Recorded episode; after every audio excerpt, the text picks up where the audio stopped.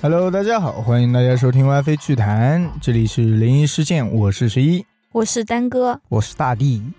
今天又来聊灵异啊，这一期其实是我们在年前讲的，那、嗯我觉得播放的时候应该是年后了，我会尽量在过年这段时间里把它剪出来，啊，可能是年后第一期 啊，那祝大家新年快乐。 提前祝大家新年快乐是吧？好，那我先来一个。嗯小野读高中那一会儿，有一次，啊他跟朋友约好了啊晚上去接另一个朋友，嗯而那另一个朋友呢，家里是在农村，比较偏。高中他们那时候肯定也没有车，所以两人就是一人一辆小电驴，哐哐就往那里出发了。啊，两个人一路都是顺着那个朋友给的导航走的，嗯一开始是沿着大路，然后骑了一会儿，发现那个路越来越偏，后来索性就直接拐到村道里去了。在那里旁边就是田，然后也没有其他车辆。其实小野当时已经感觉很害怕了，但是好在有两个人嘛。嗯后面根据导航，他们来到了定位的目的地附近，发现旁边就有一座旧房子，哦，那应该是他同学家吧？只有一座，因为其他地方已经没了。嗯导航显示到了吗？导航显示到了，哦，他们觉得那个应该就是朋友家。但说起来，那个房子其实有点恐怖，就感觉特别是晚上，看着就像恐怖电影里那种。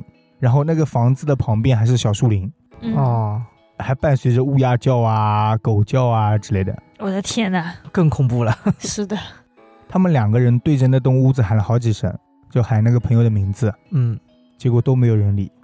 他们觉得是不是走错地方了？嗯这时候他们其实想打电话给那个朋友，啊但是没信号，打不出去。后来他们觉得是不是走错地方了，然后一转头，小野看到有好几个妇女带着小孩子在那个家的门口树下玩秋千，哦，啊有说有笑的。但那个时间其实是晚上，嗯，因为本来就很恐怖了，不现实，实。因为看到人了。小野当时的第一反应其实是想过去问一下，就对朋友说：“那里有人，要不我们去那里问一下。”嗯，嗯结果朋友一脸为难，说：“要不我们还是不过去了。他朋友比较谨慎一点，是的，刚刚过来都没人，突然就出现了。是的，”纠结了一会儿之后，两个人决定原路返回。在返回的路上啊，小野再转头的时候，发现那几个妇女啊、儿童啊，居然都不在了。嗯他当时也没有想太多，就觉得可能是又过了一会儿了，觉得有点晚了，他们几个人也就散了。小野他们俩继续骑车，一直骑回了刚才那条大马路。这时候就接到了那个朋友的电话，啊朋友说：“刚才不是说快到了吗？然后给你们一直打电话，你们都不接。嗯哦，就是之前那边不是没信号嘛，可能是。嗯是的。后来那个朋友在家里等急了，就一直尝试联系他们，结果都联系不到。嗯之后因为时间太晚，之前约定的去接他啊什么的也不约了，就各回各家了。啊一直等到小野回到家之后啊，之前那个跟他一起去的朋友才跟他说，刚才他其实没有看到树底下有人，那就是只有小野看到了。对，所以他才一脸为难，纠结着不敢过去。哦，但那时候也不敢说，因为当着人家的面。对，那他房子是看到的，就是人没看到，对，一开始他们到房子的时候，两个人都没看到人，是嗯小野之后看到了人。不对，其实他那个朋友也看到人了，但是不是树下。是哪里啊？房子房里，子里。他说他其实隐约看见有一个女人，长头发遮了一半脸，嗯嗯在那栋房子的窗户旁边看着他们，应该是窗户内部那个窗户口那边在看他嗯们。这么哦阴森吗？对，其实那个房子有灯光，所以他才能看到那个嗯感觉有个人脸在看他们。万一只是挂件衣服呢？自己吓自己。我觉得他们的目标是那个小野，因为想骗他过去嘛。不好说，可能是小野看到了。但是我觉得小野看到的是幻象，对，其实应该是那个女的。然后他那个朋友才是可能真正的看到了那个东西。对对，所以说他朋友才有那个阴阳眼，那小野是被迷住了，他是被鬼遮眼，对，鬼遮眼，然后还没信号了，周围那应该是磁场已经改变了，所以打不进来也打不出去。有可能在一开始那个导航的定位的时候，那个磁场就已经变了，因为他们走的那条乡村路其实就已经是岔路了，嗯，已经走错了嘛。其实我想说，不是都已经没网络了吗？导航怎么还能用？之前的地图已经导住了嘛，，对，哦，后面网络需要刷新了，已经更新不了了，就按照那个之前的导航过去了。故意勾引他们过去。可能是我在农村里啊什么的经历的多了，嗯，没经历这种恐怖的啊。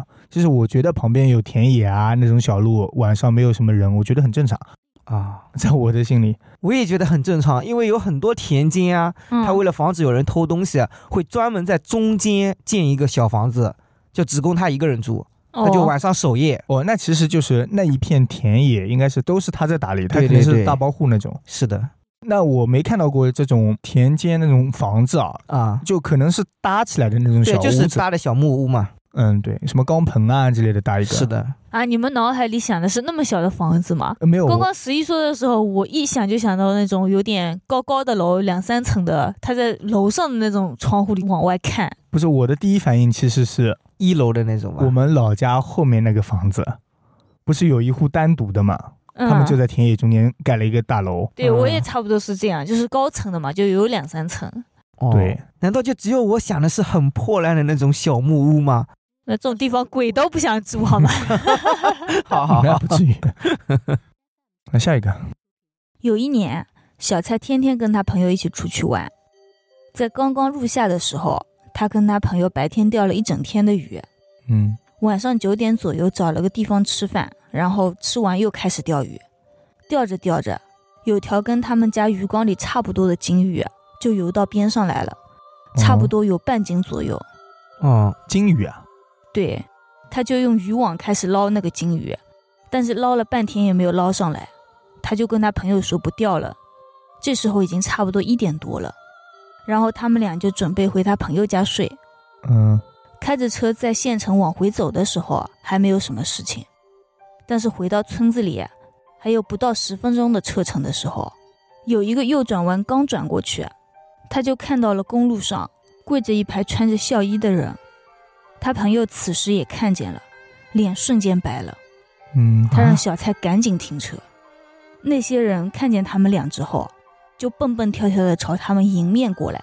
穿着校衣的人过来啦。对，我靠，那些人是有点拦在路边的嘛，然后他们就停车了。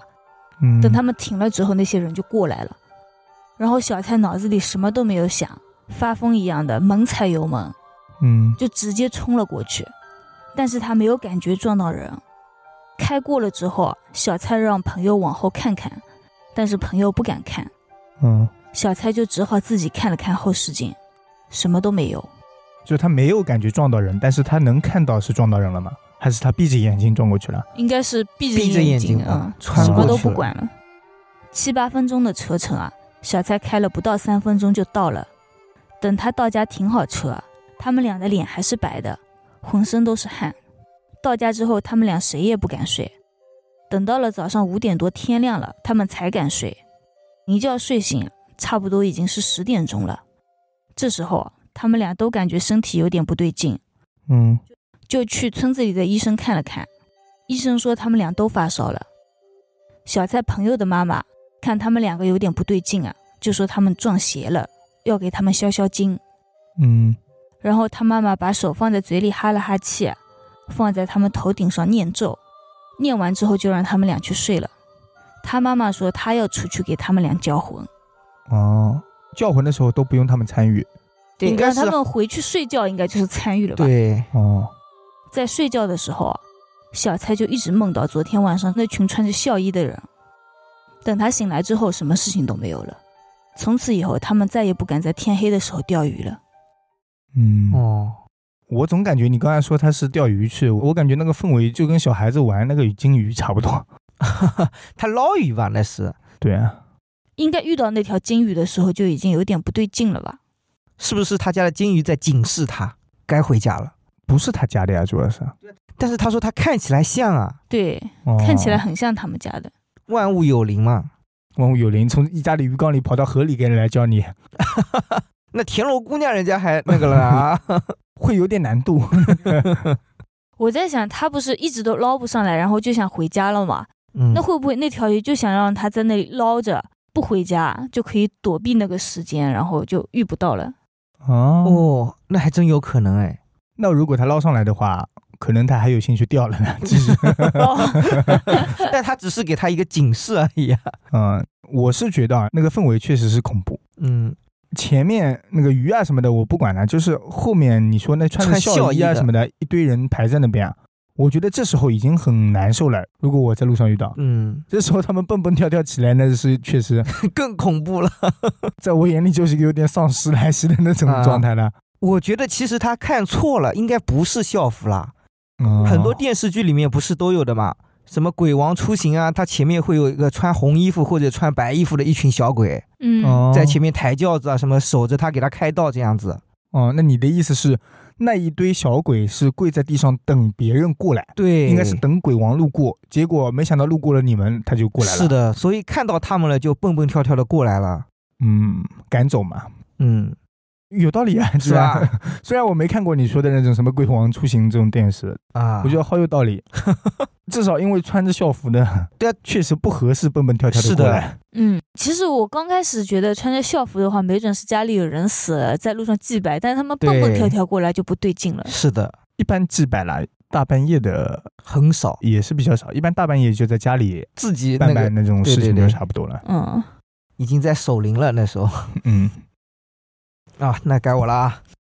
一四年的时候，小李在酒店做大堂经理，嗯到了后半夜，有个客人打前台的电话，说自己浴室里面有鬼。哦。本来他已经困得不行了，一听到有鬼，瞬间来了精神。因为她是个女孩子嘛，胆子有点小，但是客户打电话过来，他又没办法，那肯定是要去解决的。嗯嗯于是他就叫了夜班的保安跟他一起，到房间里查看，转了一圈，什么都没发现。，去浴室里看了一圈了。对，整个房间都检查了，但什么都没发现。嗯，但那个客人还是一个劲的说，他房间里就是有鬼。他洗完澡在浴室里面照镜子的时候，突然就看到镜子里面有个人嗯，站在他的身后，就这样盯着他看，脸色铁青。小李没办法，就只能给他各种解释啊，说好话，不断的道歉，最后还是没办法，客户要求给他换个房间。嗯那正常嘛。小李以前一直不相信这种鬼神的传说，虽然说这个房子里面之前也确实死过人，嗯就是他，知道死过人是吧？，对他们整个酒店的人都知道，但是因为他没遇到过这种事情，嗯，其实他之前有值班的同事已经有客户在投诉了，说是自己好好的，突然感觉在房间里面看到一个人影，嗯对，也是，这个房间里。对，但是他那时候不信嘛，毕竟没遇到过，所以他一定要把这个房间给别人住。那一般也得避开一些了吧？ 我也觉得，自己住， 自己住。小李安抚好客户，从房间出来以后，他自己进去再次检查了一下。嗯嗯想看看客人有什么东西漏下没有。这时候保安不在。嗯，不在。逛了一圈还是好的。就在他准备出门的时候，他仿佛也看到一个白色的人影，就出现在他对面的玻璃上面，嗯，盯着他看。嗯，不是玻璃映射，其实在他后面吧，哎，那说不清楚，他表达的意思应该就是在玻璃上面。就其实，在玻璃里面啊了。对，说不好，确实是在他后面。嗯，反照过来的，，对，酒店的玻璃反光还是挺好的。嗯其，实就玻璃外面是黑的情况下，等于就是镜子了。是的，后来他也是不干了嘛，因为太害怕了。他终于相信了，之前的同事也只是听说，嗯没正眼看到过。他现在是正眼看到了，嗯好看吗？ 那其实是他们已经开了酒店之后，有人在房间里去世了，对对他们对知道。那其实只要不住这个房间，应该就没什么问题了。但是你人满的时候，这一间房子还是可以住的。看老板安排嘛，对，嗯老板说这个房间以后就不住了，那可能就不住了。嗯，说实话，在遇到事情之前，一般还是会让住的。嗯，那你说后面事情遇到多了之后再不住，但是遇到事情，整个酒店名声都臭了。那一开始也没办是法，的不能说这里出现过问题，我们这边就不住了。对啊，嗯这一间房的空间就浪费了呀。哎，但我感觉他们可以改造成那种洗衣房、那更什么恐怖拖了。把房啊什么的。其实也蛮恐怖的。 对啊， 那但是顾客就不会投诉了呀， 这是员工遭受我的的员不员工工就不是人了。 那把玻璃全封了嘛，总看不到了 吧？我觉得他一直站在人家背后，你只要没有玻璃，他就看不到我觉我觉得大地可以当黑心老板。哎我有个想法，啊 就是有的地方进去进门之后，啊会有一个关公像啊，会有一个财神爷挂着， 啊！啊，在那边放一尊菩萨。 哦也可以，我觉得。但是在酒店里面放这种东西，万一被客户看到，是不是不太好？没有，就放个关公像，觉得招财啊。哦，我有道理啊你这么一说，我突然想起来，我之前住的一个酒店啊，嗯，嗯，它电梯门打开，你正面看到的就是一个关公像，哎，对，这样就等于是把头尾房的一个给去掉了。哦啊，这样子啊，我一直以为是地方习俗啊，到了某一个地区，他们那边，是习俗是招财的嘛，哦，这样五的财是吧神呀。嗯，嗯，好好好，我以为你是个黑心老板二号，没想到这么正经。我来了啊。下面这个故事发生在十多年前，嗯网友的朋友家里是开小卖部的，店面不大，嗯，其实如果单纯是卖卖东西啊什么的，是够了。但是因为他们常年还要给各种大排档啊、大客户提供烟酒， 嗯 特别是过年的时候，不是会有很多烟酒需要备对着对嘛？对，是的，所以他妈妈就在另外的地方又租了一间屋子来放东西，嗯租了一个仓库。哦，他租的那个屋子呢，是一个老旧的民宅，一共是三层楼，应该就是人家的原来在用的一套大别墅、哦，大别野嘛。嗯然后那个大别野的第一层和第二层其实都租出去了，就是第三层空着，租不出去。嗯然后朋友的妈妈跟那个房东还有点交情，所以就把那边给租了。哦，在租的时候啊，那个房东还特别跟他说，这一套房子你只能用来放东西，哦不能不能住住人人，对，因为你是当仓库，所以没事。啊但是晚上如果要住人，那我这边也不租给你了。嗯我这房子有秘密。呃其实妈妈大概也能猜到一些，但是想想放个东西也就当个仓库嘛，本来就不想着住人的，是的，啊再加上价格啊什么的都合适，所以也就这么租用了。嗯然后他也跟店里的员工也告诫了一下，就晚上就不要过去了。啊另外啊，因为那边烟酒啊什么的价值其实还比较高，所以他妈妈在那个仓库里还安装了一个监控。哦之后的一切也非常正常，没遇到过什么问题。一直到后面，他们店里招来了一个新员工，一个年轻的小伙子。嗯啊有一天，那个小伙子跟朋友喝酒，喝到大半夜，也不知道怎么想的，可能是想着明天反正也要到仓库里去，我那今天就不对对回家啊对了，嗯直接睡在仓库是吧？所以他就直接去那个仓库里过夜。因为那个仓库其实就是民房嘛，嗯而且老的床也没拆掉。哦哦，他喝得醉醺醺的，看到那边有张空床，就直接睡上面了。嗯睡到半夜，小伙子突然醒来，听到房间里有水声，哦，因为之前已经睡了一觉了，他的酒也醒了差不多了，是的，就觉得有点奇怪。你说谁大半夜的洗澡那么大声？嗯，哦，这么大的水声啊！不是开小龙头那种我，以对啊为是雨的那对，种，我也以为是那种滴滴答答滴答滴下来。不是，就是浴室里洗澡的那种声音，嗯啊而且声音离得特别近，就感觉应该是他睡的那一间屋子的隔壁那个厕所里，啊嗯那个厕所还有个浴缸，听起来像是里面浴缸里的水不断的在溢出来。嗯哦就在他纠结着要不要过去看看的时候啊，门外突然开始响起了脚步声，啊，啪嗒，就湿哒哒的那种。嗯对，那个脚步声很沉，似乎是慢慢的向他这边的房间走过来了。哦，然后他想起身摸灯的开关，嗯结果刚一抬头，看他到就人看到了。一个人，一个男的，光着身子站在他的床前，哇，目光空洞又呆滞，就那么直勾勾的盯着他。好恐怖啊！我觉得。我也觉得，小伙子吓得大叫一声，然后从床上蹦了起来，连忙跑过去按了灯的开关。嗯，然后那男人就不见了，对，灯一开，那个男的就不见了，而且水的声音也没了吧没了，地上湿吗？地上不湿，一点水都没有。嗯嗯，因为开了灯，他的胆子也大了一点，还说他要管好这个仓库，对吧？他在强行安慰自己。然后起身去旁边屋子啊什么的都转悠了一圈，嗯，结果发现一切如常，就连那个浴室里，明明那个水声是浴室里来的，浴室里一点水都没有。哦，这时候他突然想起平日老板娘跟他说晚上不要来仓库啊什么的，嗯，想想也是毛骨悚然，然后不敢待在这里，慌慌张张的跑出去了。哇，结束了，后面第二天，小伙子跟老板娘也说了这个事情，嗯就是朋友那个妈妈嘛。嗯他妈妈一听，感觉很吓人，但是也担心说是不是真的有小偷啊什么的。然后拿啊起了摄像头的那个，对监控，他发查现了一就下小，啊伙子。结果发现没有丢东西，首先是，然后门窗啊什么的都没有撬开的痕迹。嗯唯一让人有点毛骨悚然的就是，仔细的听啊，他晚上能听到监控里有微弱的那种水的声音。哦哦，就是那个小伙子听到了声音。对，但是监控因为离浴室肯定是比较远的，嗯，所以只能听到很细微的。对就水溢出来的声音。换个仓库吧。那我觉得也没必要吧，反正晚上也不住人，没必要换仓库。主要是这个员工，我觉得已经吓坏了，不会再去了吧。后来仓库还是换了，嗯，员工应该也换了吧？其实也不差这点钱。他本来想着是就便宜一点嘛，稍微，嗯，但如果真的遇到过什么事情了，想想还是算了。那是，主要是盯着他看就有点毛骨悚然了。应该是他睡了他的床吧？呃，有可能，但是他为什么要洗澡洗到一半出来呢？还得穿个衣服再过来呢？ 首先，这个第三层楼啊，前面那个房东肯定遇到过很多事情了。嗯，然后也确定说这个房子不能再租了。你说当仓库，那你就拿去用。那是 的。他怎么就能确定当仓库就没问题，只要不住人就行了？来源于经验吧，可能 白天没有事，对，只有 晚 遇到上。的都是晚上啊，所以他不是警告了吗？你晚上千万不能进去住人。嗯，而且那一间晚上应该不会来小偷，我觉 得还能帮忙管一下。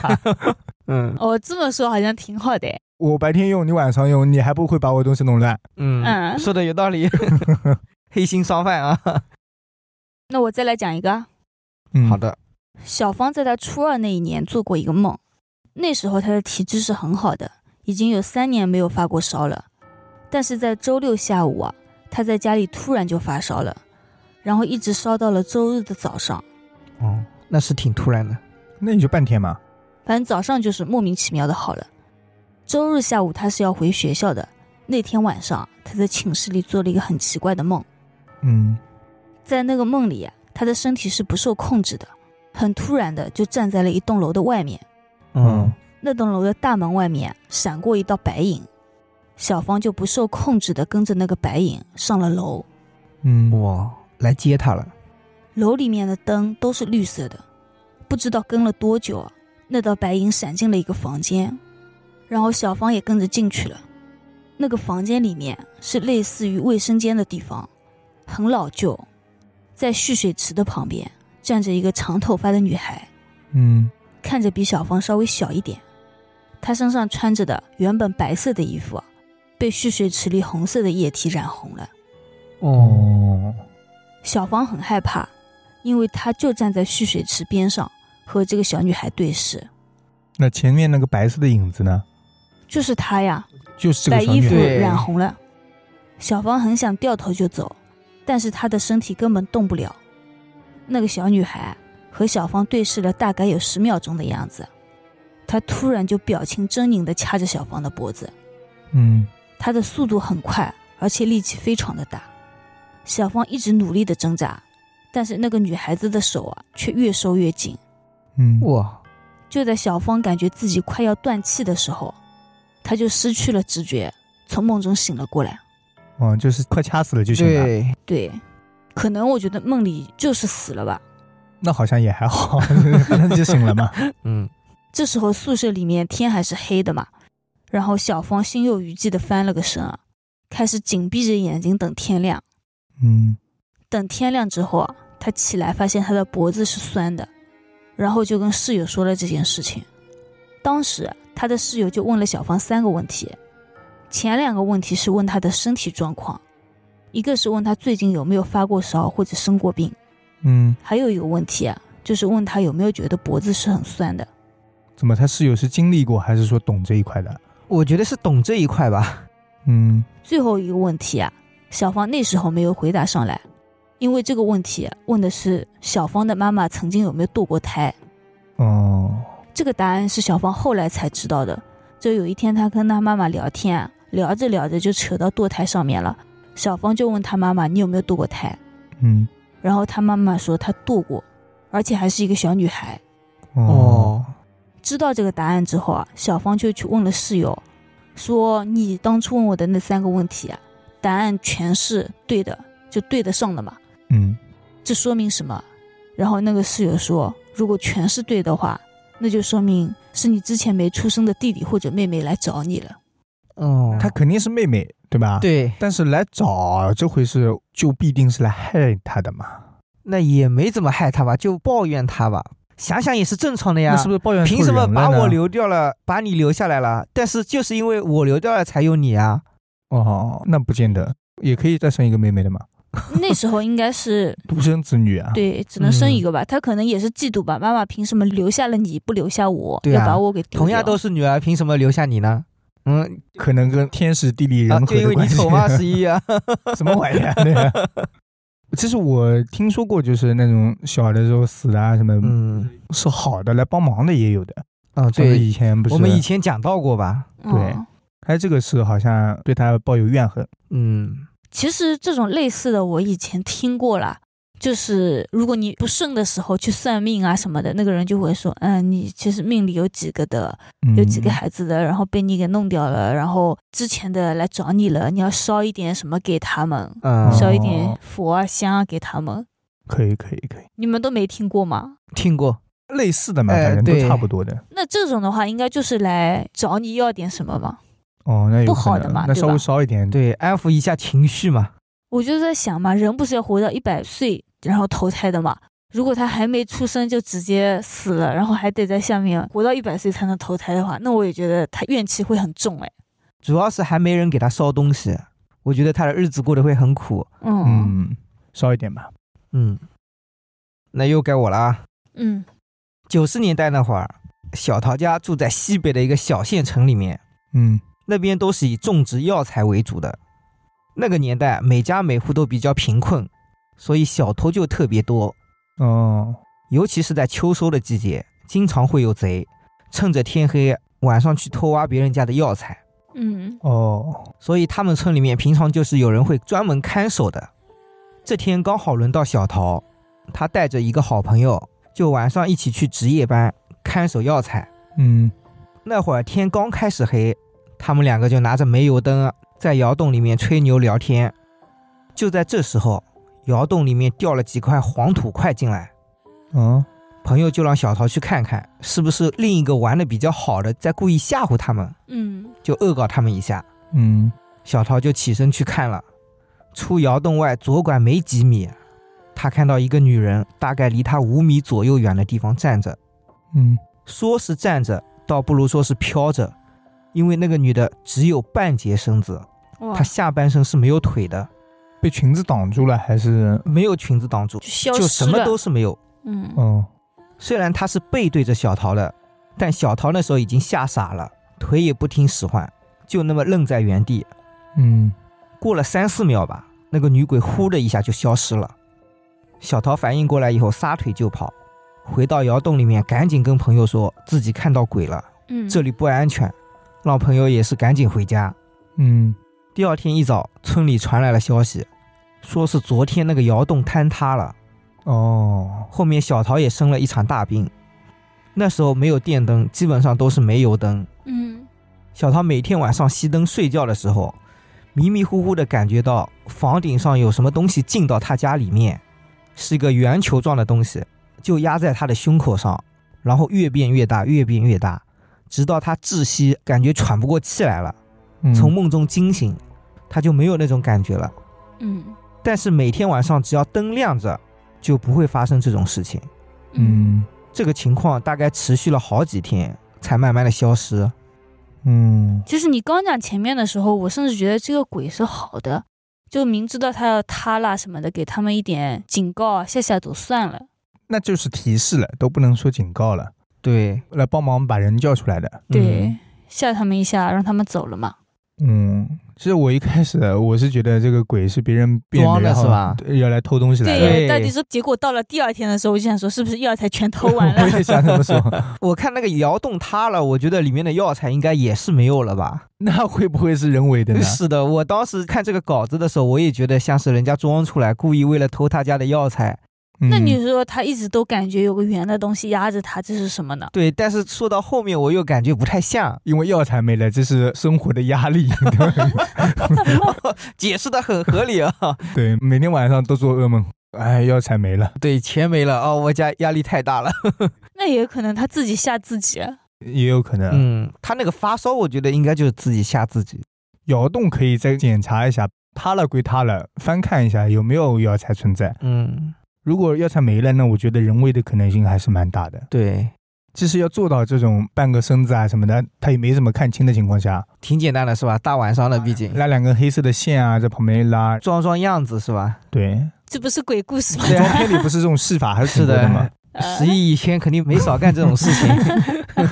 又不是黑心老板， 哎，说不好的啊，呃小偷这是佛爷佛爷。无力反驳。好，那我接下一个。周末的时候，网友和他朋友一起去参加一个饭局，嗯，然后饭桌上呢还来了他朋友的弟弟，叫小亮。结果还没开饭，小亮就接了一个电话离开了，说是有什么事情。嗯那网友他们就向朋友打听啊，什么事情这么急？嗯，网友的朋友说，是小亮前女友生了。哦，他这个前女友现在是小亮好哥们儿的老婆，什么鬼啊？这他也要去吗？没有， 他们关系还是比较好，分手之后还是比较好的朋友，嗯，可能也是比较纯粹的那种啊。他们那天饭局也比较晚，七八点钟才开始，嗯，结果还不到十点，他朋友就接到一个电话，啊然后泣不成声，怎么了？大家都上前安抚，好一会儿，然后那个朋友才说，是他弟弟死了，就是小亮死了，啊，为什么这么突然？对啊，就是刚刚小亮出去的时候太着急了。太着急了，开车的时候嗯，自己车子撞在了路边的护栏上，嗯，哦，然后胸骨撞在方向盘上，导致胸骨的骨头插进了心脏，哦，哇，人当场就没了。我那安全气囊都没弹出来。那就不好说了，那得怪车子质量的问题了。嗯要知道，小亮那年才二十三岁，嗯，所以这个事情对于网友他们家来说，就如同晴天霹雳。对，在他们老家那边，习俗是恨死的人是不能在家里停放的，这样的嘛。对，就不停三天这样子了。嗯所以小亮很快就被火化了。他朋友家里有一个姥姥，年纪比较大，平时对小亮是非常的疼爱，因为是唯一的儿子嘛。嗯，大家怕姥姥听到这个消息受不了，所以都一致决定先不要把这个消息跟姥姥说。啊，瞒着他。对，几天之后的一个晚上，朋友的小姨正在家里照顾姥姥，嗯，突然听到姥姥在卧室里大喊大叫，啊，说：“小亮啊，小亮啊！”然后小姨头皮一紧，连忙冲到卧室里说：“妈，你怎么了嗯，托梦来了，？”结果姥姥哭着说：“小亮啊，你们把我的小亮怎么了？”小姨还想装糊涂呀，嗯，，小亮好好的呀，怎么了？结果姥姥哭着说：“你放屁！你们把我的小亮烧了，他刚刚都来告诉我了。哦，”小姨听姥姥这样说，感觉头皮发麻。嗯，就感觉好像死去的小亮就在他们旁边一样。但毕竟小亮也是他侄子嘛，所以想想也还能接受。对，接着再安抚了姥姥一阵，姥姥讲道：“小亮刚才来找我，就在我床头跟我说，他是被他那个前女友的孩子拉走了。啊，那个孩子是背着债来害人来的。”小亮说，他到了那边地下以后，嗯，接他的人告诉他，他的时候还没有到，哦就是命还没到。嗯，所以让他可以回来。结果他们把他的身体给烧了，对，结果他回到那里的时候，发现他的身子已经没了，已经烧掉了。哦嗯，那借尸还魂啊。那暂时是找不到身子了嘛，嗯所以就来跟姥姥来诉苦嘛。嗯，小姨内心非常忐忑不安啊，最终还是决定不把这个事情告诉小兰的妈妈，因为她觉得事情已经这样了，对，如果现在再封一个。再跟她妈妈说，那她妈妈肯定要自责了呀，嗯 到时候要自责的撞墙啊什么的。是的，另外，其实小姨也很清楚，当时小亮那个身体状态应该是不能复活的。嗯因为心脏都已经戳扎穿穿了。了嘛。嗯对，医院那边已经检查过了。那就托梦只是随便说说的那我觉得应该不会啊。他们说不是有一种职业是露脸师嘛？啊，他们是会在你下葬之前啊，嗯，就把你的身体各个部位全部恢复过来啊。啊，缝合什么的，对对对，这是让他身体看起来完整。对我觉得那个心脏、排骨、 呃、不是排骨，肋骨应该会拿出来。哦，这种不应该交给医生来干吗？啊不现是在比入较殓师专一业般吗？来说对脸部化妆啊什么这一类多一点。， 对对对那，种感觉像是那种化妆师啊什么的感觉。嗯，你讲完了。嗯，讲完了呀。那我就很好奇，他不是孩子生了吗？为什么要带他走啊？会不会是正在生他过去的？哦，可是跟他有什么关系呢？说明是他的呀。什么鬼啊！他好兄弟跟他关系也很好的，啊那我觉得他儿子干嘛找他爸的兄弟来？对啊，不知道，他觉得这个是他爸的情敌，先把他给灭了。我觉得还是他亲爹，要不然 不，你不要你要 不扯然这，不会开这么快。你不要扯人家八卦的这些东西。啊咱们好今天聊灵异就聊灵异，对人家妄加揣揣测，对人家妄加揣测。哎对对对，我心术不正了，我对不起，对不起。我看石姨也高兴得很，连读错了那么多次， 太兴奋了。那我来讲一个啊，嗯，在某地啊、有一个煤矿，陕西，据说在这片煤矿的上面，以前是乱坟岗。工友们声称他们在开采煤矿的时候，经常听到一些古怪的声音，还有人说啊看到过一个高大魁梧的男人在他们面前一晃，嗯一转眼就钻进了煤层里面。 嗯，最灵异的是，有一天早上五点多，正是换班的时候，被换下来的一波工人啊，刚刚升到井口，就听到不远处有好多小孩子的声音。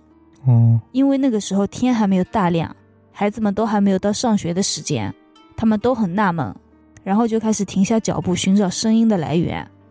最后，他们终于发现，在不远处啊，若隐若现的出来了一群孩子，哦，他们全部都是穿着红色的小肚兜的。年代有点久，我感觉。那种娃娃对，嗯，年画里那种感觉，这有点灵异吧？你一说到年画，我都感觉不灵异了。对。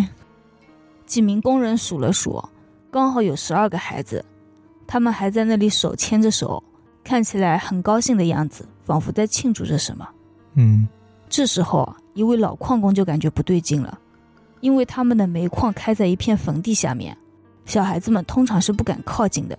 嗯，今天怎么就突然出现那么多孩子？而且明显不像是正常人呀对，已经不是孩子了。在他们疑惑的瞬间啊，再看向孩子那边的方向，突然发现那群孩子不见了，嗯，这更吓得他汗毛炸裂。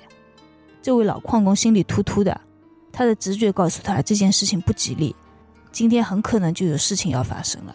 可能矿要坍塌了。对对，于是他就回矿井下面去叫人啊，并告诉了另外一班的班长，说今天多半要出事，让他们赶紧离开。